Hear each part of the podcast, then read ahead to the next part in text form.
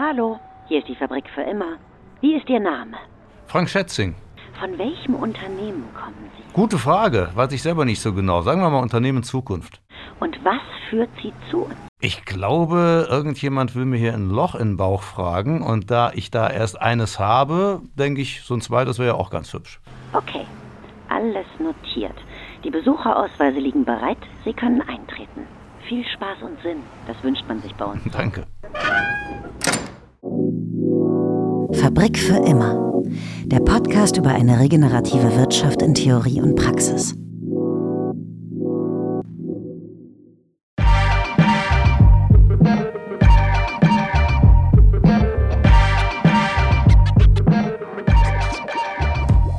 Ja, hallo und herzlich willkommen zur 129. Episode der Fabrik für immer. Naja, und dieser irgendjemand, der Frank Schätzing gleich die Löcher in den Bauch fragen wird, das bin ich, der Hausmeister der Fabrik für immer, der Host dieser Podcast-Reihe, Frank Schlieder. Und wir haben heute einen wahren literarischen Weltstar zu Gast. Also habe ich noch einmal feucht durchgewischt, den roten Teppich ausgelegt, was, wenn wir einfach die Welt retten? Das ist das Buch, das ist das neue Sachbuch von Frank Schätzing, was auch direkt wieder ganz oben in den Spiegel Bestsellerlisten war, wie eigentlich alle seine Bücher seit der Schwarm. Dieses Buch ist eine Art Einsteigerbuch in die Komplexität des Klimawandels. Es ist für, im Grunde genommen für alle geeignet. Für Oma und Opa, für Kenner der Szene, für Anfänger, für Jugendliche, für mich. Ihm ist mit diesem Buch das gelungen, was weitestgehend fehlt, nach meinem Dafürhalten. Eine gute Nachhaltigkeitskommunikation. Nicht zu seicht, nicht zu tief, verständlich erklärt, informativ und unterhaltsam, inspirativ und aufrüttelnd und vor allen Dingen richtig gut geschrieben. Ich habe wieder gemerkt, Frank Schätzing hat erwiesenermaßen einen Schwarzgurt in Sachen Storytelling. Also, ich habe Flugzeuge im Bauch, ich habe aber auch ganz viel Fragen in dem Bauch an einen wahren Interpretateur dieser Zeit. Diese Episode hier ist für alle, die in ihrem Unternehmen nachhaltig was bewegen wollen, ein richtig gutes Motivationsupdate. Denn äh, ja, in Zeiten von Pandemie und Ukraine-Krieg und Geostrategie und Sicherheitspolitik scheinen die Themen Klimawandel und Artensterben in der öffentlichen Wahrnehmung ein wenig in den Hintergrund zu geraten. So, ich habe mir jetzt vorgenommen, eine gute Stunde Gespräch über gute Nachhaltigkeitskommunikation, über die Trägheit der Gesellschaft, über das, was Frank Schätzing eigentlich schon selbst alles so macht. Er ist ja äh, 64 Jahre, also offiziell Boomer und äh, über Elektro-SUVs. Mal gucken, was er dazu sagt. Ich gehe jetzt mal runter zum Fabriktor, hole ihn in unser Hausmeisterbüro, wo wir uns gleich alle zusammen treffen werden. Viel Spaß und Sinn mit dieser Episode. Hallo Frank. Hallo Frank. Du hast einen sehr schönen Vornamen, finde ich. Möchtest du was zu trinken haben? Kaffee, Tee, Wasser? Äh, danke, Wasser ist gut. Wasser, okay. Kostbarste Ressource überhaupt. Schütte ich ein. Mhm.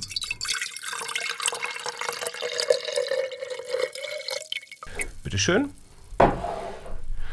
Trinkst du eigentlich Wasser aus dem Hahn oder ähm, ja, aus das Wasser von Kölle ist Jod, kann man trinken. Aus Überzeugung? Äh, ich glaube, ich trinke eigentlich nicht Wasser aus Überzeugung, sondern ich trinke Wasser, wenn ich Durst habe. Aber aus äh, dem Hahn aus Überzeugung? Äh, das kommt drauf an, wo man ist. Also hier in Köln kann man es ja trinken und dann ist es sinnlos, dass man sich äh, dafür extra Flaschen kauft, sondern was man aus dem Hahn trinken kann, das trinke ich aus dem Hahn. Nicht aus Nachhaltigkeitsgründen? Doch, natürlich zum Teil auch. Also Wassermanagement, Ressourcenmanagement ist ja eine der, der tragenden Säulen der Nachhaltigkeit. Insofern das, das was, was ich im Alltag mache, das versuche ich immer schon dem Nachhaltigkeitsgedanken zu unterwerfen. Aber ich habe als Kind immer schon, also hohle Hand unter den Wasserhahn gehalten und daraus getrunken, fand ich immer köstlich. Mhm. Hat vielleicht so ein bisschen was Archaisches von Gebirgsbach. Also insofern, ich mag das. Der Rhein als Gebirgsbach? Ja, also zwischendurch, äh, ich kann mich an Zeiten des Rheins erinnern, da sind wir nicht reingegangen, weil man dachte, hinterher kommst du raus und hast keine Haare mehr. Also das würde ich jetzt mal nicht mit einem Gebirgsbach vergleichen. Ja, ja. aber ich höre schon raus, du hinterfragst durchaus den Konsum, den du hast, oder? Du hinterfragst ja, du auch absolut. die Herkunft der Produkte, die du ähm, so konsumierst? Ja, schon sehr. Das hat, Im Laufe der Jahre hat sich das immer mehr verdichtet und äh, das Bewusstsein dafür ist immer mehr gewachsen. Das war ja auch einer der Gründe, dieses Buch zu schreiben. Mhm.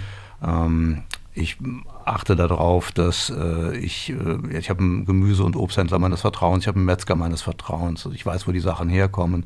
Wo ich es nicht weiß, versuche ich es in Erfahrung zu bringen. Und äh, denke schon, dass wenn man ein bisschen nachfragt und ein bisschen bewusster lebt, man allein durch sein äh, Ernährungsverhalten den ökologischen Fußabdruck schon verringern kann. Viele Leute machen sich keine Gedanken. Ja, aber das äh, sollte man den Leuten erstmal nicht zum Vorwurf machen, äh, denn viele Leute sind auch nicht darüber aufgeklärt, was sie tun können.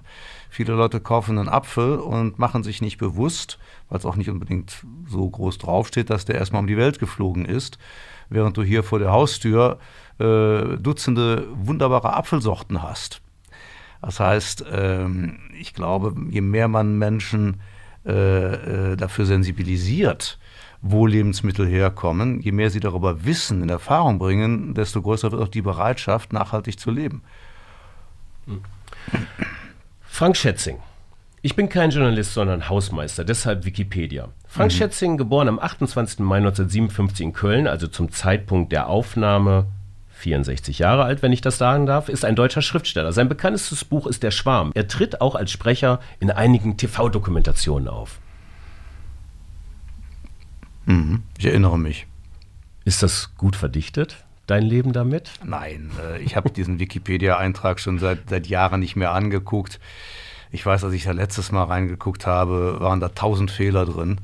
Keine Ahnung, wer den geschrieben hat. Ähm, Finde ich aber auch nicht so wichtig. Wichtig finde ich aber, was du richtig gut verdichtet hast, nämlich das sind die Informationen rund um Klimawandel, Gesellschaft und Wirtschaft. Du hast da, wie ich finde, ein wirklich bemerkenswertes Buch geschrieben. Ich zwangsläufig Berufskrankheit lese ich darüber sehr, sehr viel. Mm. Und ähm, ich habe immer den Eindruck, je mehr ich darüber lese, desto komplexer werden die, wird die Materie und desto desperate, mehr desperate bin ich eigentlich, weil mm. einfach die Dinge nicht mehr eingeordnet bekommen. Du hast das ähm, sehr gut eingeordnet bekommen, wie ich finde, und finde ich ein Buch für alle Generationen geschrieben. Das würde ich meiner Tochter genauso mm. wie mhm. meinen Eltern in die Hand geben. Es reduziert die Komplexität von Nachhaltigkeit auf ein verständliches Maß, habe ich mir in der Vorbereitung aufgeschrieben, was ich hier gerade ablese, äh, ablese. Aber wenn ich richtig recherchiert habe, ist ist es das erste Buch seit Der Schwarm, was nicht auf Platz 1 der Spiegel-Bestsellerliste landete. Ist das so? Das ist auch eine interessante Frage, über die ich jetzt mal nachdenken müsste, ob das so ist. Ja, äh, stimmt. Und zwar äh, gibt es da eine Broschüre von Herr von Schirach. Mhm. Ähm, und die trudelte auf Platz 1 die ganze Zeit rum. Ja, ja, ich genau, der, der, ja. der ist uns immer so vor der Nase rumgeflattert. Also auf Platz 2 gelandet.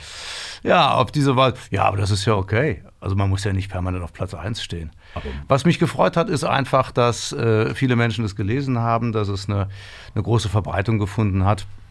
Äh, natürlich freut es mich aus persönlichen Gründen, aber es freut mich auch deswegen, weil es ja ein Herzblutprojekt ist, weil es ein wichtiges Thema ist und entscheidendes, weil diese, ähm, der Klimawandel ja schon eine existenzielle Bedrohung unserer Spezies ist und wir gar nicht mehr so viel Zeit haben, das Ruder nochmal rumzureißen. Und insofern habe ich mich gefreut, dass die Aufmerksamkeit so hoch war. Ob jetzt auf Platz 1 oder 2 ist doch scheißegal. Ich hätte mir, ja, ich hätte mir jetzt äh, tatsächlich auch überlegt, ist, dann, ist der Klimawandel aus der öffentlichen Aufmerksamkeit schon so verschwunden, dass ein Buch über Klimawandel in Zeiten von Pandemie, zu dem Zeitpunkt, als es rauskommt, war ja die Pandemie dann noch richtig am Laufen, ist ja eigentlich heute auch noch, aber mm, wir nehmen es nicht mehr so wahr, mm, ähm, äh, dass das vielleicht schon so ein bisschen wieder raus ist, quasi aus der öffentlichen Wahrnehmung. Ja, das war ja noch gar nicht richtig, out. das war ja noch gar nicht richtig drin. Mhm. Das muss man auch immer sehen. Eigentlich ist es in die öffentliche Wahrnehmung so richtig vorgedrungen erst 2015 mit dem äh, Pariser Klimagipfel. Und äh, danach ist nicht viel passiert. Also den Lippenbekenntnissen, die dort geäußert wurden, ist nicht viel gefolgt. Ähm, jetzt ist es so, dass ähm, anders als bei Katastrophen wie Krieg oder Hunger oder Bränden, Überflutungen, gibt es für den Klimawandel keine ikonischen Bilder. Äh, wenn ich dir ein Foto von einer Überschwemmung zeige, dann guckst du da drauf und sagst, das ist eine Überschwemmung. Das heißt, die Zuordnung äh, zu Katastrophen, die man schon kennt und die man dann auch in dem Moment als wirklich bedrohlich empfindet wo man das Gefühl hat, dagegen müssen wir jetzt was tun, ist bei fast allen Naturereignissen oder auch selbstverschuldeten Ereignissen gegeben, beim Klimawandel allerdings nicht. Das ist ein eigenartig nebulöses Phänomen, was sich in tausend interpretationsoffenen Symptomen äußert. Es gab also in dem Sinne nicht die großen ikonischen Bilder, die man zeigen konnte.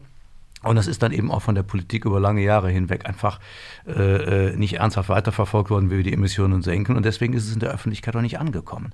Und als es gerade so ein bisschen in die Öffentlichkeit drang, kam Corona.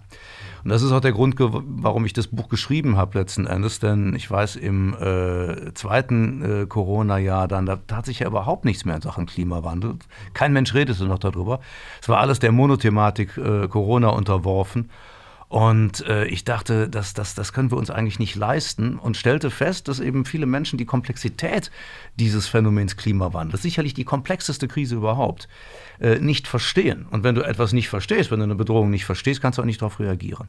So. Und dann habe ich mir gedacht, jetzt schreibst du mal ein Buch, wo du ganz verständlich und auch mit einer gewissen Leichtigkeit, das ist ja ein schweres Thema, aber das heißt ja nicht, dass man nicht leicht darüber reden kann, äh, mal beschreibst, was ist das eigentlich überhaupt?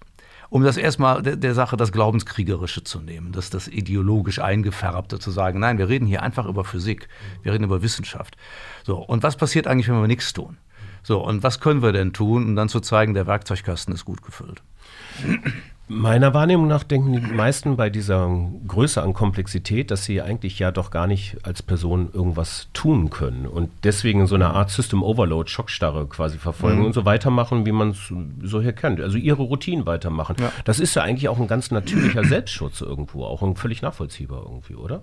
Naja, das hat tausend Gründe. Zum einen ist es so, dass man tatsächlich denkt, ähm, dass man in den großen, eingebettet in große Strukturen und Hierarchien keine Macht hat. Dem kann man Gott sei Dank entgegentreten, indem man auf ein schwedisches Mädchen verweist, das kein Mensch kannte, die sich mit einem Pappschild auf die Straße gesetzt hat und äh, man kann schon sagen, eine Revolution ausgelöst hat. Also die Gestaltungsmacht des Einzelnen ist immer da. Jeder kann im Rahmen seiner persönlichen Gestaltungsmacht eine ganze Menge machen und kann es vielleicht dann auch schaffen, bekannt zu werden und viele andere mitzuziehen. Ähm, das Zweite ist, dass man sich immer klar machen muss, wir haben zwar Institutionen, wir haben Regierungen, wir haben Unternehmen, wir haben Firmenetagen, wir haben Ministerien. Das sind aber im Prinzip nur Begriffskonstruktionen. Tatsächlich haben wir nur 7,77 Milliarden Individuen auf diesem Planeten, einzelne Menschen, die sicherlich unterschiedliche Gestaltungsspielräume haben. Aber Fakt ist, die Gesamtheit aller Gestaltungsspielräume hat uns in die Situation gebracht, in der wir jetzt sind. Also kann die Gesamtheit aller Gestaltungsräume uns auch wieder davon wegbringen. Globales Handeln ist, ja nichts anderes als die Summe de, der Einzelhandlungen.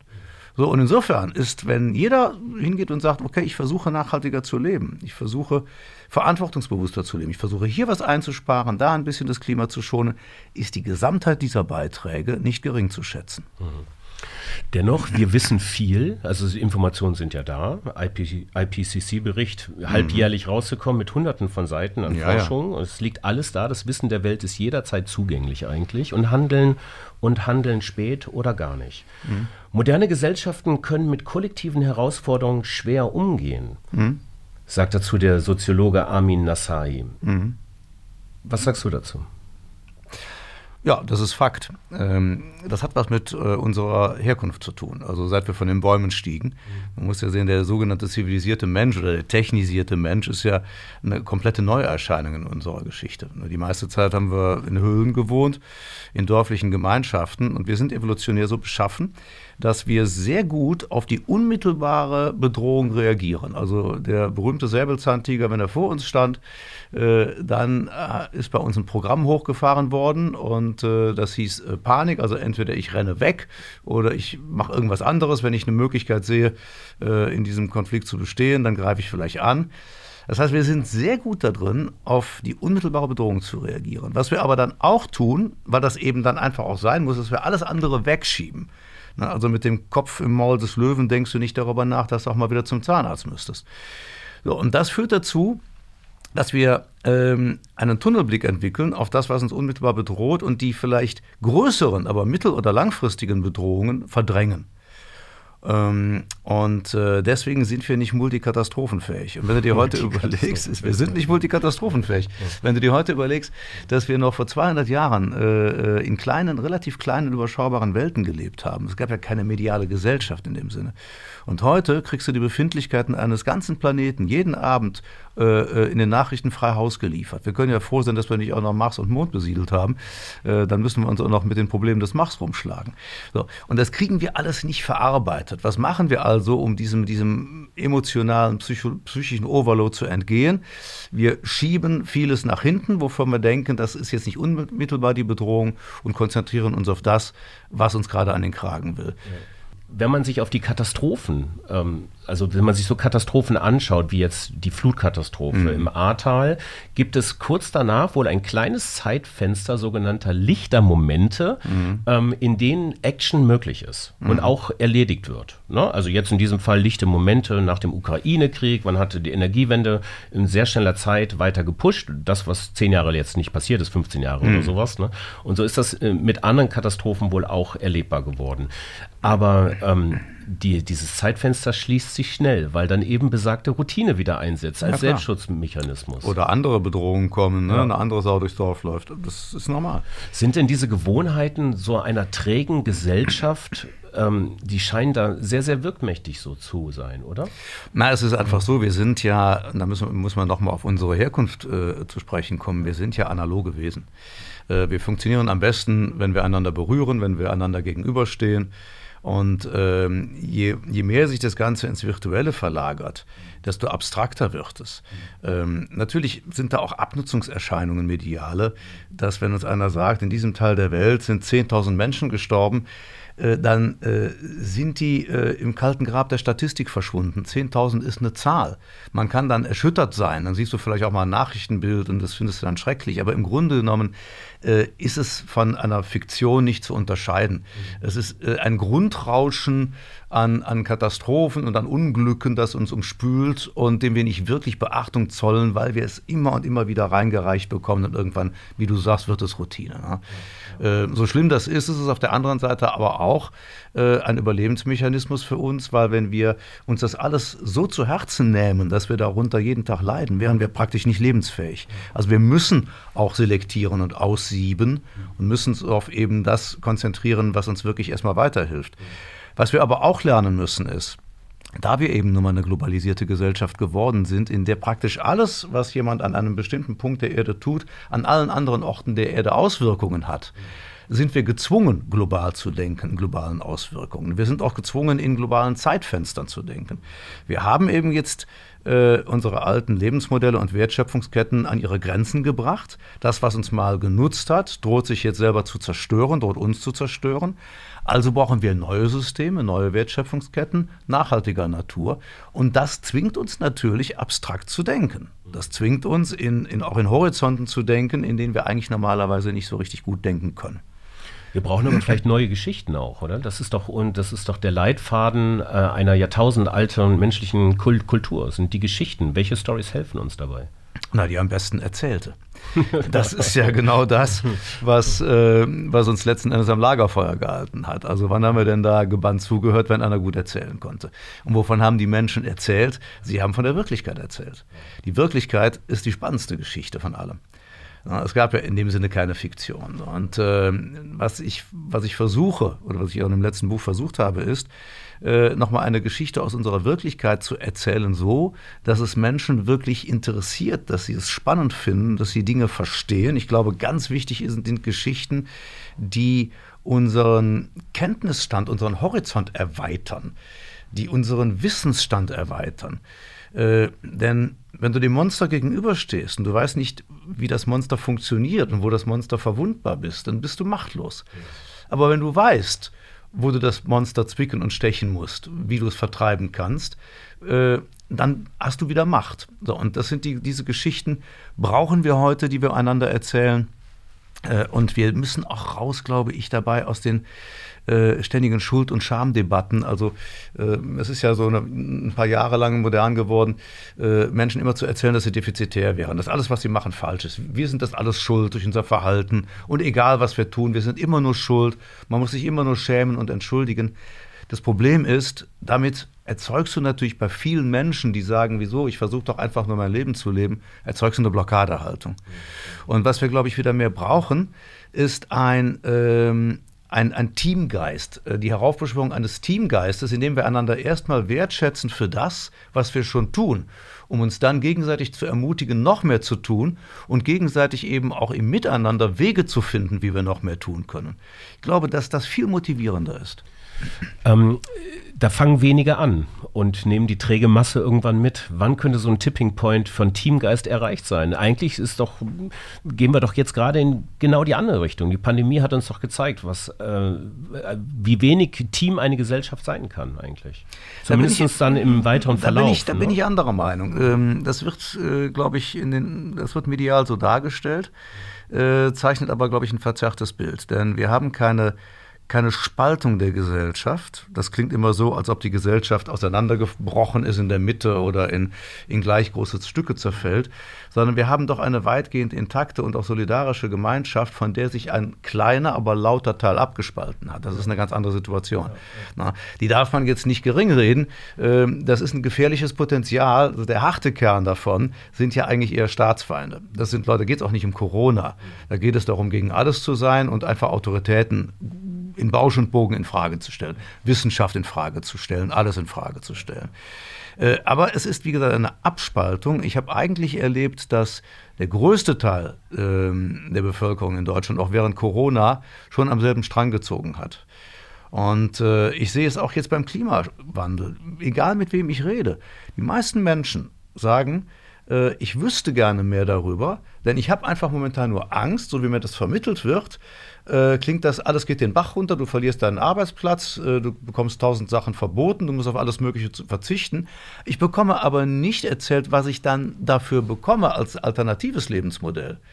So, und es ist tatsächlich so, das war auch ein Grund, dieses Buch zu schreiben, dass mir die öffentliche Debatte wahnsinnig auf den Keks ging, auch in Talkshows, wenn das dann nochmal kam. Man redete über Klimaschutz und es wurde immer erstmal die Angstfahne hochgehalten. Mit großem Genuss wir verlieren alle unsere Arbeitsplätze, es wird alles immer nur viel, viel schlimmer. Ähm, und äh, darüber meine ich, kannst du doch, damit, damit kannst du doch Menschen nicht motivieren, etwas zu tun. Also musst du ja ein positives Bild zeichnen, in dem du Menschen aufzeigst, klar, das alte Lebensmodell funktioniert so nicht mehr, aber dafür kriegen wir ein neues. Und dieses neue ist ein besseres Modell. So, und das muss ich auch unterfüttern. Ähm, die Erde ist, äh, glaube ich, knapp 4 Milliarden Jahre alt. Wir haben Evolution mhm. nachweisbar, ich glaube, um die 1,5 bis 2 Milliarden Jahre auf diesem Planeten. Wir sind Teil dieser Evolution und alles das, was an Problemen und an Lösungen liegt, ist Teil dieser Evolution. Auch wenn wir uns das gemeinhin vielleicht als Herrscherrasse, soll ich jetzt mal einen sehr ähm, komischen Sprech irgendwie einbilden, sind wir dennoch Teil dieser Evolution. Mhm. Wie funktionieren Ökosysteme? Vielleicht haben wir es gar nicht noch so richtig verstanden und es lohnt sich der Blick auf die Natur. Ich habe vor, vor einiger Zeit eine super interessante Dokumentation aus dem Yosemite-Nationalpark gesehen, mhm. äh, wo äh, relativ viel Biodiversität, Artenvielfalt zu einem bestimmten Zeitpunkt verloren gegangen ist. Mhm. Und die Biologen, die Wissenschaftler haben sich gefragt, wie ist das denn eigentlich passiert? Und es stellte sich heraus, es war der Wolf. Der Wolf war nicht mehr da. Hm? Und der Wolf hat dafür gesorgt, dass eben die, ähm, dass eben ja, äh, Hirsche und andere Konsorten halt einfach überpopuliert waren. Sie hm. haben einfach wahnsinnig viel weggefressen. Das bedeutet, dass sie nicht mehr so viele Pflanzen gediehen haben, nicht mehr so viele Insekten. Davon haben wieder andere Tierarten profitiert. Also diese Wirkzusammenhänge hm. sind gewaltig. Jetzt frage ich mich, um den, ja, Achtung, jetzt wird es sehr theoretisch, ich hoffe, ich verlaufe mich jetzt nicht. Jetzt frage ich mich, wie sich dieser Wirkzusammenhang auf, auf so eine Gesellschaft wie unsere übertragen lässt. Wo ist der Wolf? Mhm. Ist das tatsächlich dieses mediale System der Aufmerksamkeitsökonomie? Ich meine, die Welt, die Nachrichten sind doch nicht ein Abbild von der Welt, wie sie ist, sondern nur von der Welt, wie sie schief läuft. Richtig. Die Nachrichten Und das macht doch was mit uns. Nachrichtensprecher sind Leute, die dir einen guten Abend wünschen und eine Viertelstunde brauchen, um dir zu erklären, dass es kein guter Abend ist. Mhm. Also du wirst Viertel, eine Viertelstunde lang äh, wird dir eigentlich nur Scheiße reingereicht. So. Ähm, das ist auch tatsächlich alles existent. Aber in der echten Welt verdünnen sich diese schlechten Nachrichten auf ein ungleich größeres Maß an Normalität und auch guten Dingen, die jeden Tag passieren, über die einfach nur nicht berichtet wird, weil sie eben nicht geeignet sind, die Abendnachrichten zu füllen. Also wäre die Ansiedlung des Wolfs quasi der Abkehr von den Abendnachrichten. Na gut, das ist eine schöne lange Brücke, über die könnten wir ja. jetzt gehen, da bräuchten wir ein bisschen für. Ja. Ähm, aber äh, ich erlebe ja jetzt gerade auch in der aktuellen Situation, natürlich auch mit dem Krieg in der Ukraine und mit Klimawandel, und gerade die, die jungen Menschen äh, tun mir da wirklich leid, weil man muss überlegen, womit die aufwachsen. Äh, Corona-Krieg und, und, und, äh, äh und Klimawandel, das ist schon nicht lustig. Und ich erlebe natürlich bei vielen Menschen, dass die äh, Depressionen entwickeln und äh, von morgens bis abends schlecht drauf sind. Und dann sage ich ihnen immer, weißt du was, wir gehen jetzt mal einen Kaffee trinken. Wir setzen uns jetzt mal hier vor das Café. Und jetzt guck dich mal um und sag mir mal, was dich jetzt gerade unmittelbar bedroht. Das heißt, was wir, was wir tun müssen, natürlich müssen wir äh, uns immer darüber bewusst sein, was in der Welt passiert. Aber wir sollten auch wieder lernen, mehr im Jetzt zu leben, im Moment, um einfach festzustellen, wo stehen wir eigentlich gerade de facto. Denn wenn wir nur noch in gedanklichen Projektionen und Angstzuständen leben, dann sind wir nicht mehr handlungsfähig. Das heißt, unsere Stärke kommt ja immer aus dem Augenblick, die Stärke zu handeln. Und im Augenblick stellen wir zum Beispiel fest, wir zwei sitzen hier gerade im sicheren Köln, draußen scheint die Sonne, wir sitzen in einem Studio, niemand bedroht uns gerade und es gilt für viele Menschen. So, und dann kann man sich mal wieder ein bisschen runterkühlen und kann mal wieder durchatmen und kann Kräfte sammeln. Ja. So, und jetzt zu deiner eigentlichen Frage, weil wir uns ja, ja, immer irgendwo so ein bisschen mhm. natürlich da noch rummeandern in dem Thema. Mhm. Äh, du hattest über die ökologischen Zusammenhänge gesprochen. Es ist schlicht und einfach so, ähm, die Erde ist ja ein geschlossenes System. So, die hat eine Atmosphäre und äh, diese Atmosphäre wird durch kosmische Strahlung beeinflusst und dadurch hast du Wind und Klima und Wetter. Und das wiederum beeinflusst die Meere, sodass du eben Meeresströmungen hast. Das heißt, äh, daraus wird schon klar, äh, du kannst keinen Teil daraus loslösen und gesondert betrachten und kein Teil dieses gigantischen Komplettökosystems kann auch unabhängig vom ganzen Rest funktionieren. Und daraus leitet sich ja logisch die Schlussfolgerung ab, dass alles, was an irgendeinem Punkt der Welt passiert, sofort auch Auswirkungen auf alle anderen Teile der Welt hat. Das heißt, wenn sich die Meeresströmungen verändern, zum Beispiel weil das Wasser zu warm wird oder weil im, äh, im Norden die Eismassen schmelzen und das Wasser durch Süßwasser verdünnt wird und deswegen der Golfstrom zum Erliegen kommt, dann hat das wiederum Auswirkungen auf den äh, äh, brasilianischen Regenwald. Dann droht der zu versteppen. Äh, dann ändern sich da sofort alle Bedingungen. Wenn das passiert, heißt das, dass doch sofort ein Viertel aller Arten aussterben. Wiederum ist das Aussterben dieser Arten ein Problem dafür, dass dieser Wald sich dann wieder erholt. Wenn du da aber eine Versteppung hast, dann hat das wiederum Auswirkungen auf Monsune. Ähm, das Ganze hat wieder Auswirkungen auf die Jetstreams. Das ist dieses Starkwindband, was auf der Nordhalbkugel dafür sorgt, dass wir schnell wechselnde äh, Tiefdruck- und Hochdruckzonen haben. Das erlahmt dann. Wenn das passiert, dann hast du eben nicht mehr einen schnellen Wechsel von hoch und tief, sondern hast du monatelang entweder eine Dürre oder eben Stürme und Regen. So, und alles hat also Auswirkungen aufeinander. Wenn die Eiskappen oben schmelzen, dann heißt das unter anderem, dass weiße Flächen verschwinden. Äh, dass wir hier ein moderates Klima haben, hat ja was damit zu tun, dass wir große weiße Flächen auf dem Planeten haben, nämlich Eis. Und diese weißen Flächen reflektieren Sonnenlicht. Das heißt, sie kühlen den Planeten. Wohingegen dunkle Flächen Sonnenlicht speichern, das heißt, es wird wärmer. Und wenn Eis verschwindet, dann hast du mehr dunkle Ozeanflächen, also speichert der Planet noch mehr Hitze. Das wiederum befördert die Erwärmung und so weiter. Das könnten wir jetzt endlos treiben. Will damit nur sagen, Natürlich ist alles das, führt dazu, dass dann, wenn solche Systeme zu kippen beginnen, das auch zu Kettenreaktionen führen kann und dass dann eben sehr viele ökologische Systeme sehr schnell hintereinander kippen. Und dann kann es auch sehr schnell drei, vier oder fünf Grad werden. Und um das Ganze abzuschließen, wir sind auch nur eine Art. Wir sind auch nur eine Tierart. Und auch wir können nur in einem gewissen physikalischen Fenster, Stabilitätsfenster überleben. Jeder, der ein Aquarium hat, äh, weiß, wenn das Wasser zu warm oder zu kalt ist, dann begrüßt dich der Goldfisch eines Morgens mit dem Bauch nach oben.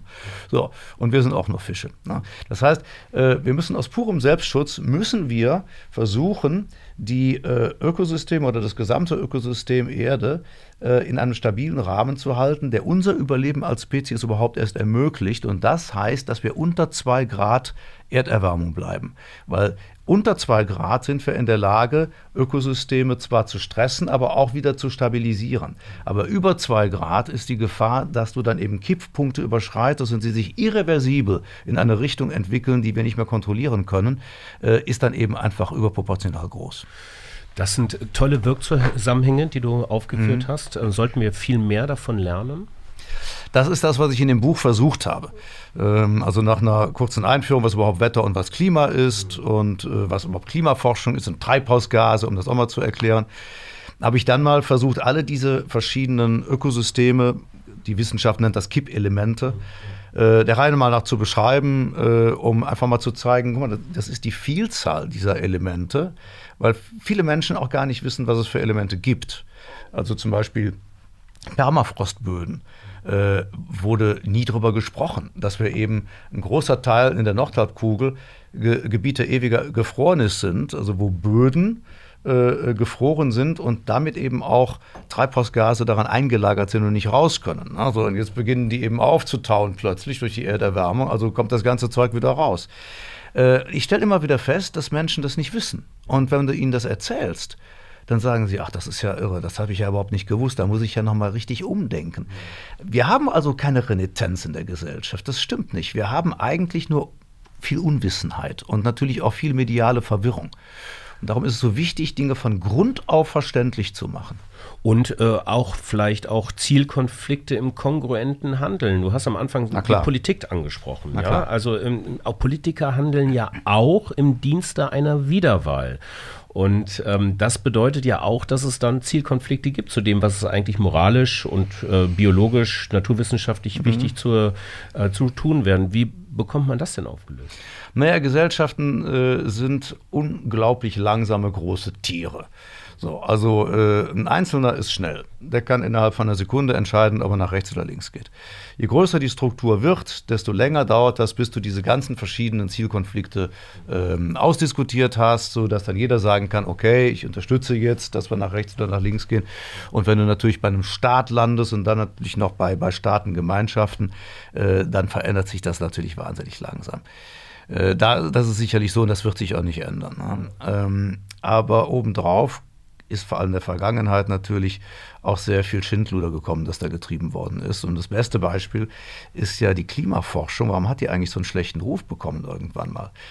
Und da musst du ins letzte Jahrhundert zurückgehen. Mitte des letzten Jahrhunderts gab es bereits Studien, die gesagt haben, wenn wir äh, weiterhin CO2 in die Luft blasen, mit, zwar einfach durch Autos, dann werden wir wahrscheinlich um das Jahr 2000 ein Problem kriegen. Daraufhin hat ExxonMobil, also einer der größten amerikanischen Ölkonzerne, und Texaco haben Studien bei ihren eigenen Forschungsabteilungen in Auftrag gegeben äh, und haben sie gebeten, mal zu evaluieren, was dann eigentlich passiert, wenn man weiterhin Autos verkauft und mit äh, Treibstoff beheizt, äh, antreibt. Und dann haben diese Studien ergeben, dass man dann wahrscheinlich im Jahr 2000 einen dramatischen Anstieg des Meeresspiegels hat und haben dringend empfohlen, äh, eine alternative Antriebsart zu entwickeln. Ja. Was haben die Konzerne gemacht? Sie haben ihre eigenen Studien in den Giftschrank gesperrt und haben begonnen, systematisch die Klimaforschung, die sie selber ins Leben gerufen haben, zu diskreditieren weil es mit ihrem Geschäftsmodell nicht übereinstimmte. Ja, Profit First. Profit First. Das ist eine Facette. Mhm. Ne? Es sind nicht alles Gauner und Lumpen. Es ist eben auch vielfach so, dass es Menschen sind, die einfach Angst um ihre Existenz haben oder um ihre, ihre Geschäfts- und Überlebensmodelle. Vollkommen klar. Es war auch viel Unwissenheit mit dem Spiel, aber wir können uns das so nicht mehr leisten. Und darum ist es gut, dass es in die Öffentlichkeit Ja, es war aber doch auch immer so, dass das, was technisch möglich war, war moralisch vertretbar. Ja, das war der äh, äh, Technologie-Optimismus ähm, der, der 60er und 70er. Das war Anything Goes und daraus hat man abgeleitet, alles was geht, kannst du auch machen. Ähm, das hat sich natürlich auch geändert, weil wir gesehen haben, dass der, der bedenkenlose Umgang damit, alles zu tun, was man tun kann, dazu führt, dass wir diesen Planeten zerstören. Es gab äh, in der Technik, Technologie Gläubigkeit und ich muss immer voranchecken, ich bin ein großer Technologiefan. Na, nur es gab eine Technologiegläubigkeit, die schon absurde Züge annahmen. Da gab es also Ökonomen, die gesagt haben, naja, wenn es keine Bienen mehr gibt, dann äh, werden die eben durch ein technologisches Pendant ersetzt dann lassen wir so kleine Roboter rumfliegen ne, und dann bestäuben die eben. Und dann haben die Modelle entwickelt, dass sie gesagt haben, wir brauchen doch gar keine Natur. Wir können alles, was in der Natur vorkommt, durch ein technologisches Pendant ersetzen und irgendwann hast du einen kompletten Technoplaneten. Ne? Das setzt sich aber doch im Zuge einer Green Growth ähm, äh, ähm, Technologiegläubigkeit, würde ich jetzt fast sagen, auch nochmal fröhlich weiter. Ne? Also grüne Technologie wird die Welt retten. Bill Gates hatte das vor kurzem mhm. nochmal gesagt. Die grünen Technologien werden, sind jetzt so ungefähr am Stand des Internets äh, der Anfang der 90er Jahre und das ist auch das Marktpotenzial, was zu tun ist. Und da fließt das ganze Geld rein. Es sind Milliardensummen un, un, unterwegs, um grüne Technologien zu pushen, in, dem, in, in der Hoffnung, dass das alleinig letztendlich uns die Zukunft sichern wird. Aber das kann es ja doch eigentlich gar nicht sein, ausschließlich, oder? Gut, aber da muss man natürlich auch wieder differenzieren. Ich, ich warne immer davor, ähm, sich mit Schlagworten zufrieden zu geben. Na, grüne Technologien ist natürlich ein Riesenbegriff. So, und äh, wenn dann natürlich Leute sagen, ja, wir können mit Technologie keine Probleme lösen, ist das Bullshit. Äh, es ist wie immer so, dass Technologie eine super tolle Sache ist. Wenn wir keine Technologie hätten, säßen wir noch auf dem Baum. Ähm, aber wenn du Technologie falsch einsetzt oder wenn du eben vergisst, dass du, dass vor der Technologie immer auch ein Change of Mind kommen muss. Mhm dass es ja eigentlich um unsere ureigensten Bedürfnisse des Miteinanders und des Überlebens geht. Und dann siehst du die Technologie als ein Werkzeug, das du dann eben zielgerichtet einsetzt, damit wir alle nachhaltig leben können. Dann ist Technologie toll. Wenn du Technologie zum Selbstzweck einsetzt, ähm, dann wird sie zum Problem. Und bei grünen Technologien muss man sagen, natürlich sind die toll. Es gibt fantastische Sachen da. Es gibt großartige Sachen. Es gibt aber auch Technologien, die einfach über das Ziel hinausschießen. Ähm, beispielsweise ist eine, eine interessante äh, äh Form der der Technologie äh, besteht darin, dass wir wieder CO2 aus der Luft fischen, weil es gibt ja viele, die sagen, es reicht nicht, dass wir jetzt komplett auf Emissionen verzichten. Da ist schon so viel CO2 drin, was wir da reingeblasen haben. Wir müssen auch noch was rausfiltern. So, wie machst du das? Hat ein Typ in London hat etwas entwickelt, das sind Algenbioreaktoren. Das sind also im Prinzip Glaskonstruktionen. Das sind so Röhrchen, da ist Algenwasser drin. Wasser mit jeder Menge Mikroalgen. Und Algen sind photosynthetische Lebewesen. Was machen die also? Die entziehen der Luft CO2, spalten das auf, fressen den Kohlenstoff und scheiden reinen Sauerstoff wieder aus. Diese Gebilde könntest du in die Landschaft stellen. Die, äh, Im Londoner, ich glaube im Victoria and Albert Museum, hängt so ein Kronleuchter aus diesem, äh, diesen Algengläschen und säubert doch nachweislich die Luft. Ne? Das ist also eine super nach, wäre eine super nachhaltige Technologie, mit der du wirklich die Atmosphäre auch helfen könntest zu reinigen. Und das wäre auch ein super Argument, dass ich da mal kurz eingreife. Mhm. Das ist ein super Argument auch für viele Wachstumskritiker. Das hatte ich jetzt auch in den letzten mhm. Episoden relativ viel. Das Thema Suffizienz und ähm, Wachstum ist genug. Ähm, dass man das durchaus differenzieren muss, durchaus. Es gibt ja schon auch äh, äh, Technologien, Branchen, Produkte, die durchaus eine großartige Skalierung vertragen können. Natürlich. Mhm. Die Frage ist ja immer, äh, was ist Wachstum? Ne? Und auch das ist so, ein, so, eine, so, eine, schicke und unterkomplexe und eigentlich muss man auch sagen, ziemlich dumme Äußerung geworden. Wachstum ist schlecht. Das ist populistisch. Ähm, man muss einfach sehen, welche Art Wachstum. Turbowachstum, Raubtierkapitalismus ist scheiße. Ist vollkommen klar. Wenn du die Tragedy of the Commons hast, das heißt, du hast eben einzelne Akteure, die versuchen, sich hemmungslos zu bereichern auf einem Planeten mit begrenzten Ressourcen, dann kann das nicht funktionieren. Aber es gibt ja auch andere Definitionen von Wachstum. Wachstum kann ja auch Wachstum im Sinne einer Höherentwicklung sein. Das heißt, Wachstum beginnt ja zwischen den Ohren, im Hirn, wo man immer wieder auf neue Ideen kommt, wie wir unsere Lebensmodelle miteinander verbessern können. Wachstum heißt ja auch, dass du dafür wiederum alte, weniger gute Modelle aussonderst. Das heißt, Wachstum ist ja nicht ein ständiges Mehr und Mehr, sondern Wachstum ist ja ein Prozess, in dem das Bessere an die Stelle des nicht so Guten tritt.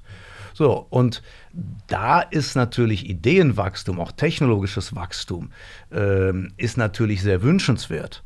Äh, es muss letzten Endes aber daraus hinauslaufen, dass wir es schaffen, die Ressourcen unserer Lebenswelt in einer Weise zu nutzen, äh, dass wir sie nicht übernutzen, sondern dass mehr Menschen auf der Welt besser davon leben können als bisher. Wirtschaft ist der kritische Punkt. Wirtschaft ist der kritische Faktor. Mhm. Seit Beginn der Industrialisierung ging es dann so richtig bergab mhm. quasi mit der CO2-Konzentration in der mhm. Atmosphäre, mhm. aber auch mit Artenvielfalt mhm. und dergleichen.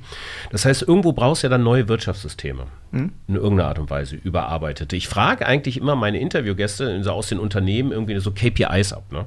Sagt man, also der, der, ähm, die wirtschaftliche Leistungsfähigkeit bemisst sich durch äh, den Umsatz, durch, ähm, den, ähm, durch den EBIT, mhm. durch die Anzahl der Mitarbeitenden. Aber welche ähm, nachhaltige Leistungsindikatoren bräuchten wir eigentlich im Wirtschaftssystem, die uns helfen, diese zu optimieren und zu maximieren? Ja, also die äh, Antwort lautet erstmal Energie. Es geht ja darum, dass es gibt ja praktisch keine Wirtschaft, die funktioniert ohne äh, Energieverbrauch. Wo kommt die Energie her? So, und jetzt muss man sagen, die Wirtschaft hat natürlich über lange Jahre und Jahrzehnte war sie Teil des Problems. Wir waren aber insofern alle Teil des Problems im letzten Jahrhundert, weil wir ja gar nicht erkannt haben, äh, was wir da auslösen. Das war ja über lange Zeit hinweg so, auch zu Beginn der Industrialisierung, dass da war das noch kein wirkliches Problem. Das wurde dann einfach ein Problem mit einer explosionsartigen äh, äh, Vermehrung der Weltbevölkerung und den damit einhergehenden industriellen Bedürfnissen, die sich dann darin niederschlugen, dass auch die Industrie explodierte und plötzlich haben wir mehr Ressourcen verbraucht, als da waren und plötzlich haben wir die Umwelt in einer Weise verschmutzt, äh, wie, wie das eben vorher noch nie der Fall gewesen ist. So, und das Ganze war natürlich immer daran gekoppelt, ähm, wie funktioniert, also womit funktioniert Wirtschaft und Industrie und äh, dafür haben wir den Planeten geplündert. Das heißt, das Erste, was wir brauchen, ist eine Umstellung auf nachhaltige Energien. Und da muss man momentan sehen, marschiert die Industrie voran. Also sie ist der Politik weit voraus. Die äh, Stahlindustrie beispielsweise in Deutschland hat ganz klar schon vor drei Jahren bekundet gesagt, wir wollen grün, nachhaltig und klimaneutral werden. Wir wollen auf grünen Wasserstoff umstellen. Aber die Politik muss dann die Infrastrukturen schaffen. Das heißt, wir müssen irgendwo ja auch grünen Wasserstoff herkriegen. Und grüner Wasserstoff ist letzten Endes auch ein strombasiertes Verfahren. Grüner Wasserstoff wird gewonnen aus Elektrolyse. Elektrolyse ist ein stromgebendes Verfahren zur Herstellung von umweltfreundlichem Wasserstoff. Also bist du letzten Endes wieder bei Strom. Alles, was du tust, äh, endet bei der Stromerzeugung. So, es heißt, was wir immer schon wussten, im Grunde genommen, wir brauchen einen massiv schnelleren Ausbau erneuerbarer Energien rund um den Globus. Wir brauchen eine bessere Zusammenarbeit. Äh, wir haben einen äquatorialen Gürtel, da scheint permanent die Sonne. Wir müssen also noch mehr an Speichertechnologien, an intelligenten Verteilernetzen arbeiten, sodass man eben auch äh, nachhaltig gewonnene Energie, von der man bis jetzt dachte, dass man sie nicht über große Strecken transportieren kann. Es gibt aber durchaus Wege, wie das geht. Ne? Daran muss man einfach arbeiten, um äh, bis, sagen wir mal, in die 30er Jahre hinein eine Vollversorgung zu erwirken. Und dann können auch Industrien klimaneutral produzieren. Das ist ja jetzt gerade ähm, der erste Punkt einer Top-3-Liste, wie sich Wirtschaftssysteme neu ordnen lassen. Was würden dir noch zwei weitere einfallen? Energie, also um das mal kurz zusammenzufassen, also regenerative Energie, Ausbau der regenerativen Energie, mhm. Ausbau der, dem, ähm, den äh, darunter liegenden Netzen, um einfach diesen enormen Energiehunger ja. irgendwie Herr zu werden. Ja, ein zweiter, das ist das Erste. Ne? Das mhm. Zweite ist, dass wir, das ist, da ist die äh, Industrie ein Teil von, da sind wir aber auch alle ein Teil von, ähm, dass wir zurückkehren müssen zu einer äh, wertebasierten Wirtschaft. Also es ist ja so, wir sind gewohnt, dass wir alles und jedes in jeder beliebigen Menge zu jedem Zeitpunkt zum billigsten Tarif kriegen. Das heißt, das, was wir konsumieren, ähm, beurteilen wir nicht mehr nach dem tatsächlichen Wert, sondern nur noch nach dem jeweils billigsten Angebot. Das ist fatal, weil das ist eine Entwertung von allem. Also nichts ist schlimmer als Geiz ist geil. Diese Schwachsinnsideologien haben uns überhaupt erst dafür geführt, dass wir nicht mehr wertschätzen, was wir da eigentlich haben, sondern dass es im Grunde genommen keinen Wert mehr hat. Und da gibt es sogar eine eigene Theorie, die Tragedy of the Commons, Tragödie vom Allgemeingut, also die sich besonders auf die Güter des Planeten bezieht, die allgemein zugänglich sind, die für unser Überleben von essentieller Bedeutung sind, wie zum Beispiel Trinkwasser äh, und Ressourcen die wir aber mit Füßen treten, weil sie für jeden frei verfügbar sind. Das heißt, wir wertschätzen sie nicht, wir plündern sie, jeder stürzt sich drauf und rafft das meiste für sich zusammen, weil er davon ausgeht, wenn er es nicht macht, macht es der andere. So, und so haben wir es äh, äh über die Jahre geschafft, die Wertespirale nach unten zu treiben. Wir sollten also wieder zu einer ähm, Wertschöpfung zurückkehren, in der wir Dinge tatsächlich wertschätzen. Und das beginnt damit, dass wir insgesamt für die Produzierenden auf dem Planeten bessere Lebensbedingungen schaffen müssen. Das heißt, wir müssen bessere Löhne zahlen, äh, rund um den Globus. Denn dann können Leute auch wieder von ihrer Arbeit leben und dann können sie sich auch teurere Lebensmittel, teurere Klamotten, teurere Musik leisten. Ja.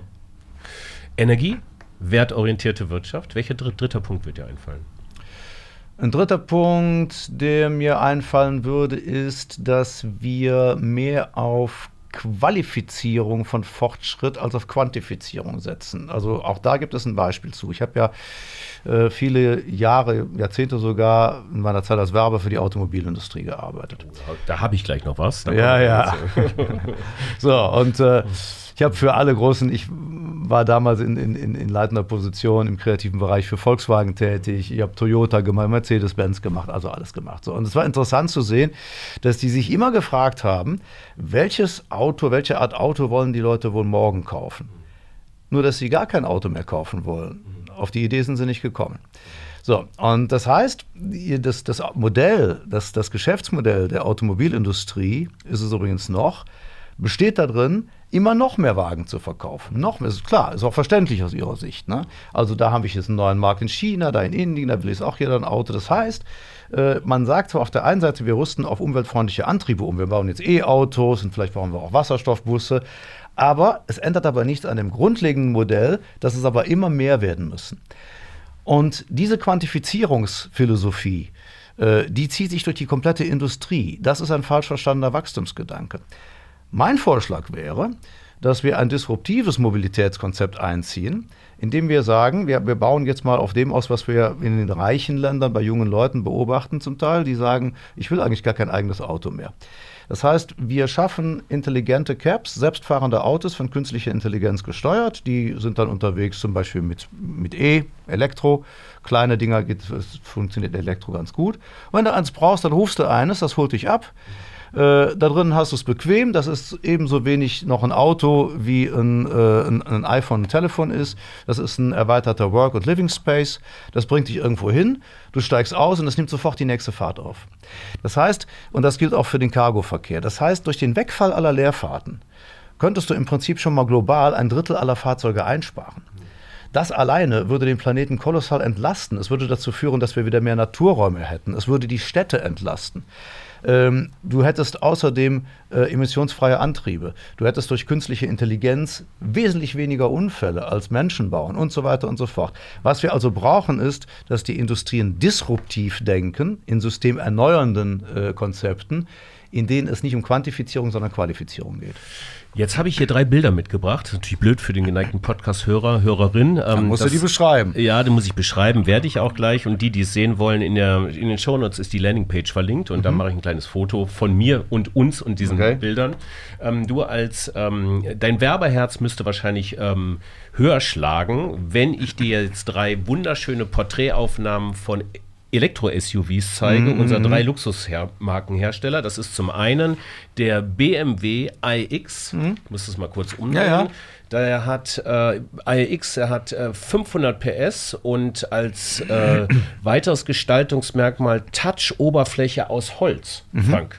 Was mhm. für ein tolles Fahrzeug. Mhm, Technologie mhm. begeistert. Hier haben wir einen weißen SUV von Mercedes. Das ist der EQS, hat 544 mhm. PS. Mhm. Ähm, Genau, so, das ist das. Und dann habe ich natürlich, Audi darf nicht fehlen. Dann habe ich einen Audi e-tron, wunderbares Fahrzeug, wie ich finde, mit äh, 408 PS. Immer noch ein Leistungsmerkmal. Ja. Jetzt frage ich mich, jetzt sind Milliarden an, an Werbegeldern in die Entwicklung auch dieser, ähm, dieses Habenwollens, dieser, dieser, dieser Lustobjekte quasi mhm. eingeflossen. Und wenn man da drin sitzt, bin ich mir sicher, dass wir beide sehr viel Spaß hätten mhm. beim Fahren. Also mhm. bestimmt Technologie, die begeistert. Ich habe da drin gesessen. Wie, machen enorm viel Spaß. Ja, oder? Ja, klar. Genau. Aber wie kriegt man denn dieses, ähm, dieses Problem oder dieses Paradigma mhm. tatsächlich gelöst? Also erstmal muss ich sagen, dass ich diese ganze SUV-Debatte auch für ein bisschen hysterisch halte mhm. mittlerweile. Ne? Ähm, denn äh, auch die Überlegung, wie groß ein Auto sein darf, hängt sich ja eben an diese Philosophie des immer mehr Autoverkaufens. Äh, aber tatsächlich ist es relativ egal, wie groß ein Auto ist. Naja, also der Punkt ist einfach. Wir wohnen in Köln, da muss ich mal kurz unterbrechen. Wir wohnen in Köln. Die Straßen sind sehr schmal. Ja, also das ist, ja, aber irgendwann ist die Straße ja, zu Ende. Aber, aber mittlerweile ist es auch wirklich ein bisschen lachhaft, dann da irgendwie mit Zentimetermaß rumzulaufen und sagen, also da ist ein SUV in dieser Straße, kommt da nicht mehr durch. Das kann man alles so sehen. Es wird nur, es ist eine Stellvertreterdebatte, die den Blick eigentlich weglenkt von den eigentlichen mhm. Problemen. Es geht nicht darum, dass es nicht auch SUVs gibt. Ich war auf Island Island äh, äh, und in, in, ein paar Wochen und in Island brauchst du ein SUV. Mhm. Äh, du kannst nicht mit einem kleinen Wagen da rumfahren, dann bleibst du nämlich überall liegen. Ja. Ne? So, also es gibt je nach Bedarf muss man das entsprechende Fortbewegungsmittel haben. Das erste ist mal, dass diese Kisten in der Vergangenheit natürlich unfassbar viel fossile Energien verpulvert haben. So, das heißt, es beginnt mit dem Antrieb. Wenn der Antrieb stimmt, dann ist so ein Fahrzeug auch sozial verträglich. Das Problem bei SUVs ist nur, dass, und das ist es bei allen sehr großen Autos, Elektromobilität ist eine feine Sache, solange du dich im Bereich der Klein- und Mittelwagen bewegst. Weil dann brauchst du eher kleine Batterien und kleine Batterien sind noch relativ ökologisch vertretbar herstellbar. Ähm, und die kommen auch verhältnismäßig schnell ins Ökoplus. Mhm. Denn wir müssen uns eines klar machen, wenn wir uns ein Elektrofahrzeug kaufen, dann ist das erstmal hergestellt worden. Die Herstellung eines Elektrofahrzeuges ist ungefähr doppelt, ökologisch doppelt so belastend wie die eines Benziners. Das ist kein Plädoyer für Benziner, das ist einfach ein Fakt. So. Dann ist es so, wenn dieses Elektrofahrzeug mit nicht nur grüner Energie gebaut worden ist, wenn es nicht nur grüne Energie, grünen Strom tankt, sondern eben auch Kohlestrom tankt, dann dauert das auch mit einem Kleinwagen, musst du erstmal 60.000 Kilometer fahren, bevor der überhaupt sich ökologisch zu rechnen beginnt. Diese Dinge musst du alle reinbeziehen. Und je größer die Batterie von so einer Kiste ist, und du kannst so ein großes Auto nur durch eine Riesenbatterie antreiben, äh, äh, desto ökologisch fragwürdiger wird es überhaupt in solchen Autos einen E-Antrieb einzusetzen. Um das ins Verhältnis zu setzen, der Mercedes EQS, habe ich mir Leistungsmerkmal aufgeschrieben, hat eine Batterie von 107 Kilowattstunden. Ähm, es sei bemerkt, dass ein durchschnittlicher Zwei-Personen-Haushalt in Deutschland pro Jahr mhm. 2100 Kilowattstunden verbraucht. Das ja, heißt, es ist zwar, ist zwar das 20-fache, ja. so, aber es ist zwei Menschen leben davon ein ganzes Jahr lang. Und das hat das Ja, und jetzt, jetzt schließen sich auch hier wieder verschiedene Kreise. Denn äh, es ist ja so, dass du, äh, also das, das, das Hauptargument äh, in, bei den Autokäufern ist Reichweite. Das heißt, die haben ja alle Angst, äh, zum Teil auch berechtigt, äh, dass sie sagen, also wenn ich nicht genug E-Tankstellen habe, dann bleibe ich mit der Kiste irgendwann liegen. Das heißt, äh, und das sind ja, damit werben sie ja. Äh, ich glaube, der, der Mercedes hat, glaube ich, 600 Kilometer mittlerweile an Reichweite. Ne? Ich glaube, die Teslas haben jetzt demnächst noch mehr. Ähm, demgegenüber steht allerdings, dass es, wenn wir ein äh, suffizientes Ladestationennetz hätten, also genug Ladestationen, dann hätten wir das Problem nicht. Ne? Schnell laden kannst du mittlerweile und da ist die Politik wieder gefragt. Die Politik hätte rechtzeitig, das ist unter Angela Merkel nicht passiert, da hast du nicht auf Vision geplant, da wurde immer nur der Stillstand verwaltet. Das heißt, äh, wir haben einfach kein vernünftiges Netz von Ladestationen. Und demgegenüber steht aber auch, was du gerade schon angesprochen hast, dass der Durchschnittsdeutsche, der also sagt, das, boah, super, der macht 600 Kilometer an einem Streifen, aber im Grunde genommen in der Woche maximal 40 Kilometer fährt. Das heißt, worüber reden wir eigentlich überhaupt? Was ich glaube, um das abzukürzen, ich denke, dass du globale Probleme niemals mit einer Monotechnologie lösen kannst, sondern immer mit einem Technologiemix. Und diesem Technologiemix wäre meine Empfehlung, dass man Klein- und Mittelklassewagen mit Batterien ausrüstet und das so macht, dass die sehr schnell ins Ökoplus kommen, dass ich da, wo ich große Autos brauche, versuche auf Wasserstofftechnologien umzusetzen. Wasserstoff hat zwar nicht so eine besonders gute Energiebilanz, aber bei großen Fahrzeugen schon und Fahrzeugen, die viel fahren, ganz klar auf jeden Fall im Cargoverkehr und bei Bussen, äh, dass, es, dass wir auch bis zu einem gewissen Grad mit Biofuels arbeiten, also mit, mit, mit synthetischen Kraftstoffen eben auch, und dass wir in diesem Mix eine ökologisch verträgliche Art der Fortbewegung erzielen können. Okay. Machen wir hier mal einen Punkt zum Thema Mobilität. Okay. Mm, ähm, in einem letzten Abschnitt möchte ich nämlich äh, ganz gerne nochmal mit dir über deine äh, Werberzeit, du hast äh, Kommunikationswissenschaften studiert, mhm. ähm, äh, sprechen und dein, ähm, deine Einschätzung zum Thema Nachhaltigkeitskommunikation gerade. In der Fabrik für immer sind wir da relativ tief mhm. drin im mhm. Thema Nachhaltigkeitskommunikation und ich sehe da eigentlich so diverse Krisen. Ich sehe das gerade Nachhaltigkeitskommunikation so in der, im, in der AI, hätte man gesagt, wir sind im AI-Winter. Mm, und so ist, mm, finde ich, auch in der Kommunikation. Du hast auf der einen Seite halt einen ähm, fundamentalen Need, Nachhaltigkeit zu kommunizieren, ohne es wirklich zu leben. Also mm. quasi ähm, keine Kongruenz im Geschäftsmodell, -hmm. also Greenwashing dann. Und auf der anderen Seite ist es halt einfach unfassbar trocken, Nachhaltigkeitsberichte zu lesen. Ich glaube, ich habe noch ja, keinen zu Ende lesen können. Es ist ja Schau unglaublich, da. dass es so. Weiß. Da du eben gesagt hast, wer erzählt die besten Geschichten? Also die erzählen sie bestimmt nicht. Aber was kann man da machen? Naja gut, du kannst natürlich nicht jeden Nachhaltigkeitsbericht wie einen Roman verpacken. Ne? Und, äh, auch der Bericht des IPCC bleibt nun mal, was er ist. Vielleicht als Podcast. Eine wissenschaftliche Grundlage, ja, aber du kannst es verdichten. Ja. Ne? Du kannst es verdichten. Es geht ja darum, dass eben dafür sind ja auch, sagen wir mal, Leute wie du oder ich da, dass wir sagen, mit, mit unserer Art zu kommunizieren, verdichten wir jetzt mal die Fakten und befreien die vom Ballast der in den Publikationen natürlich absolut notwendigen und richtigen Fachsprache und versuchen sie den Menschen ver verständlich zu erklären. Und ich habe die Feststellung gemacht, wenn ich jemandem sage, überleg mal, welcher Apfel ökologisch vertretbarer ist, der aus der Eifel oder der einmal um die Welt fliegen musste, damit er isst. Also da brauche ich diese zwei Sätze zu und dann hat er das verstanden. Ne? Also, das heißt, ich glaube, was wir brauchen, ist mehr einfache, klare Kommunikation, gesamtheitliche Kommunikation, die einfach das Phänomen als solches mal im Großen erklärt und dann eben sich einzelne Bereiche herausgreift. Ich glaube, wir brauchen mehr Kommunikatoren, deren Beruf es ist, zu kommunizieren ähm, und einfach äh, die damit zu beauftragen, äh, äh, dieses Wissen zu verdichten und unterhaltsam, gerne unterhaltsam in die Öffentlichkeit zu tragen. Ich stelle Folgendes fest gerade. Ich stelle fest, dass eigentlich sehr viel passiert äh, in der Bevölkerung.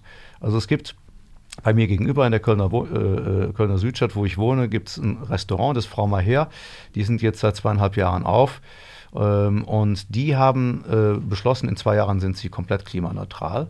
Und äh, alles, was die anbieten, ähm, kommt aus ökologischem Anbau, äh, aus Leinenfang. Also die sind vegan, vegetarisch, aber auch Fisch und Fleisch. Ja, die kennen also keine Dogmen und Ideologien, die kennen nur Nachhaltigkeit. Und das kommt super bei den Menschen an. Ja. In der Kölner Südstadt. Das muss man wissen. Ja, aber die, Kölner, ja, aber die Kölner Südstadt ist ja, ist, ja, ist ja keine Enklave auf dem Planeten und alle anderen handeln anders. Also auch so, sonst weißt du, wenn du in andere, du siehst einfach, es wird von der Bevölkerung immer mehr abgefragt. Ja. Auch an die Industrien, ist das ökologisch vertretbar? Ist das Bio? Die Nachfrage kommt. Na? So, und man muss sich jetzt auch bedienen und äh, ich glaube, dann irgendwann verselbstständigt sich das Ganze auch. Aber du hast völlig recht, es muss noch viel mehr kommuniziert werden. Was ist mit diesem ganzen Greenwashing? Also ich meine, ähm, es geht ja um Buzzwords. Also wenn ich mir das mal allein jetzt aus mhm. den letzten verschiedenen Jahren mal so kurz rausgeschrieben habe oder mal kurz drüber nachgedacht habe, Diversität, mhm. Black Lives Matters, jetzt Ukraine, Nachhaltigkeit, das hat immer irgendwo jetzt auf immer, jede Marke muss politisch werden. Mhm. Ähm, das hat immer irgendwo aufzutauchen. Und es landet aber dann auch wieder in der Schublade, mhm. wenn es nicht mehr im Zeitgeist ist, sozusagen. Kongruenz im Geschäftsmodell sehe ich dann eigentlich nur bei den wenigsten. Oder habe ich da einen verblendeten Blick? Nein, es ist natürlich so, dass wir, äh, wir, wir fokussieren halt auf etwas. Ne? Und äh, eine Weile ist das dann gerade total hip und dann reden alle von Nachhaltigkeit.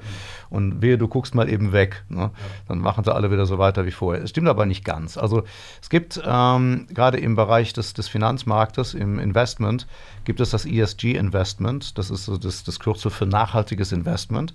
Das heißt, wenn du eben jetzt äh, dein Geld anlegst in Indizes, äh, dann gibt es eben den DAX, den klassischen DAX. Es gibt aber auch einen äh, äh, Eco-DAX äh, also wo dann eben schon viele äh, nicht klima- und umweltverträgliche Unternehmen nicht mehr drin sind. Ähm, es gibt äh, zum Beispiel den Index der ÖKB, der österreichischen Bank, äh, der, der sehr gut ist, also die sehr strenge Kriterien haben. Da findest du eben keinen äh, Hersteller fossiler Energien mehr, keine Cruise-Liner mehr, da findest du gar nichts, was in irgendeiner Weise ökologisch nicht vertretbar wäre. Sondern da gibt es immer mehr. Und da es leider aber kein äh, gesetzlich festgeschriebenes Kriterium gibt, ab wann etwas wirklich ESG ist, wird damit viel Schindluder getrieben. Fest steht aber auch, dass die alten äh, ähm, äh, Anlagemodelle, also die nicht nachhaltigen Anlagemodelle, einfach nicht mehr funktionieren. Die bluten gerade aus. Und es gibt einen riesen Run auf Green Investment und auch viel seriöses Green Investment. Das zeigt schon, äh, dass der Trend dahin geht, einfach auch deswegen, weil es sich rechnet. Das sind die besseren Renditemodelle. Und wenn also ein Unternehmen wie BlackRock, die nun wirklich jeder Ökoromantik unverdächtig sind, wenn die das sagen, dann sagen die das ja nicht, weil die plötzlich Bäume umarmen, sondern weil die einfach ganz nüchtern konstatieren, Klimarisiken sind Anlagerisiken. Ne? Wenn wir einen Klimawandel haben und wenn eben einfach Ökosysteme zerstört werden, dann wird die Wirtschaft zerstört, dann werden Volkswirtschaften zerstört, das heißt, dann werden Kapitalvermögen zerstört.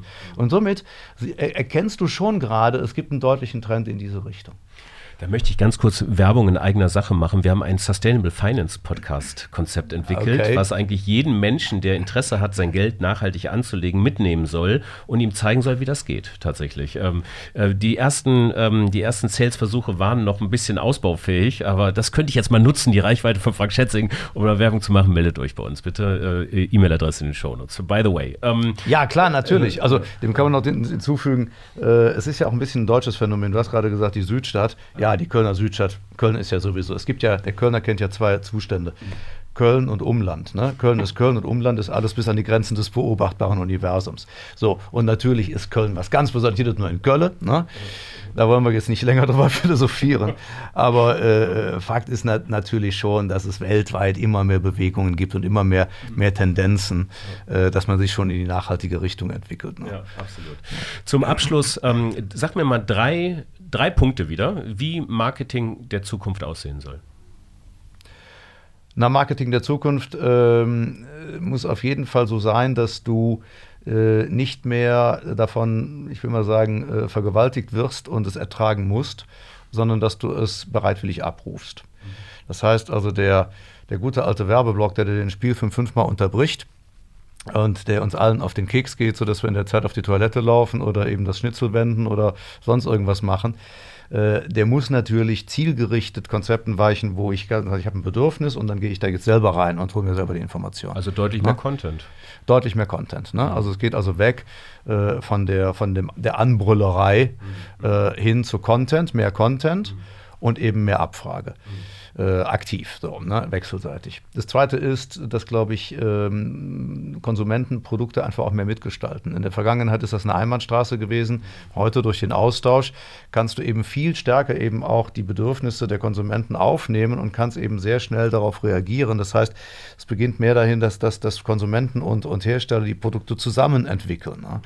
Und natürlich ist es auch so, dass das Marketing der Zukunft eben ganz stark eben den ökologischen, den nachhaltigen Aspekt zur Sprache bringen muss, eben auch ausformulieren muss und den Menschen auch die Attraktivität aufzeigen muss. Warum es eben nicht nur notwendig, sondern eben auch wirklich erstrebenswert und schön ist, mehr Nachhaltigkeit zu haben, weil wir dann einfach ein schöneres und besseres Leben führen werden. Ne? Denn man muss eines mal ganz klar sehen.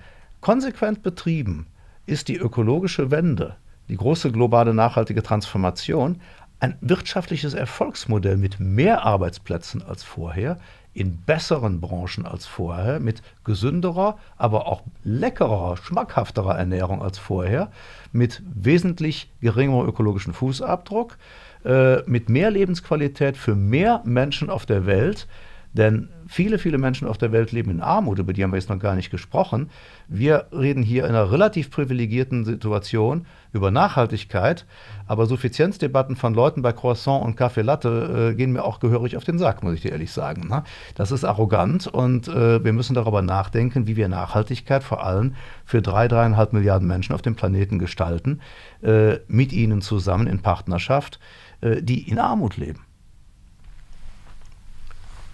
Frank Schätzing, das war das längste Interview seit langer Zeit wieder. Vielen Dank für diese Lehrstunden in Sachen ähm, einfacher Kommunikation und guter Kommunikation. Ich habe wirklich zu danken, ein Vorbild. Auf bald. Ja, sehr gerne, danke. Ja, das war die Episode mit äh, Frank Schätzing, dem Interpretateur dieser Zeit. Irgendwie gefällt mir das Wort ja ganz gut. Ich hoffe, es hat euch gefallen. Äh, auch hier nochmal, wenn ihr eure Nachhaltigkeitskommunikation, wenn ihr ein Update braucht, ein Refresh, wenn ihr äh, Informationen unterhaltsam verdichtet haben wollt und informativ verdichtet haben wollt, dann meldet euch gerne bei uns. Ähm, den Kontakt findet ihr in den Shownotes soweit. In der nächsten Episode, das darf natürlich nicht fehlen, der Hinweis, haben wir Dr. Gunther Erfurt zu Gast und Dr. Gunther Erfurt leitet die Geschicke der Meyer Burger AG in der Schweiz und die fertigen ihre Solarpanels ausschließlich in Deutschland. Also, da kommen wir wieder ganz zurück wieder zur Energiewende, was wir vorhin auch besprochen haben. Äh, und wir machen einen Rundflug über das Unternehmen, über den Markt, über das Geschäftsmodell und so weiter und so fort. Und ja, das alles in der nächsten Episode. Euch viel Spaß und Sinn weiterhin in eurer Woche und natürlich hoffentlich mit uns auch viel Spaß und Sinn in der Fabrik für immer weiterhin. Ciao. Das ist eine Produktion von F-Frame.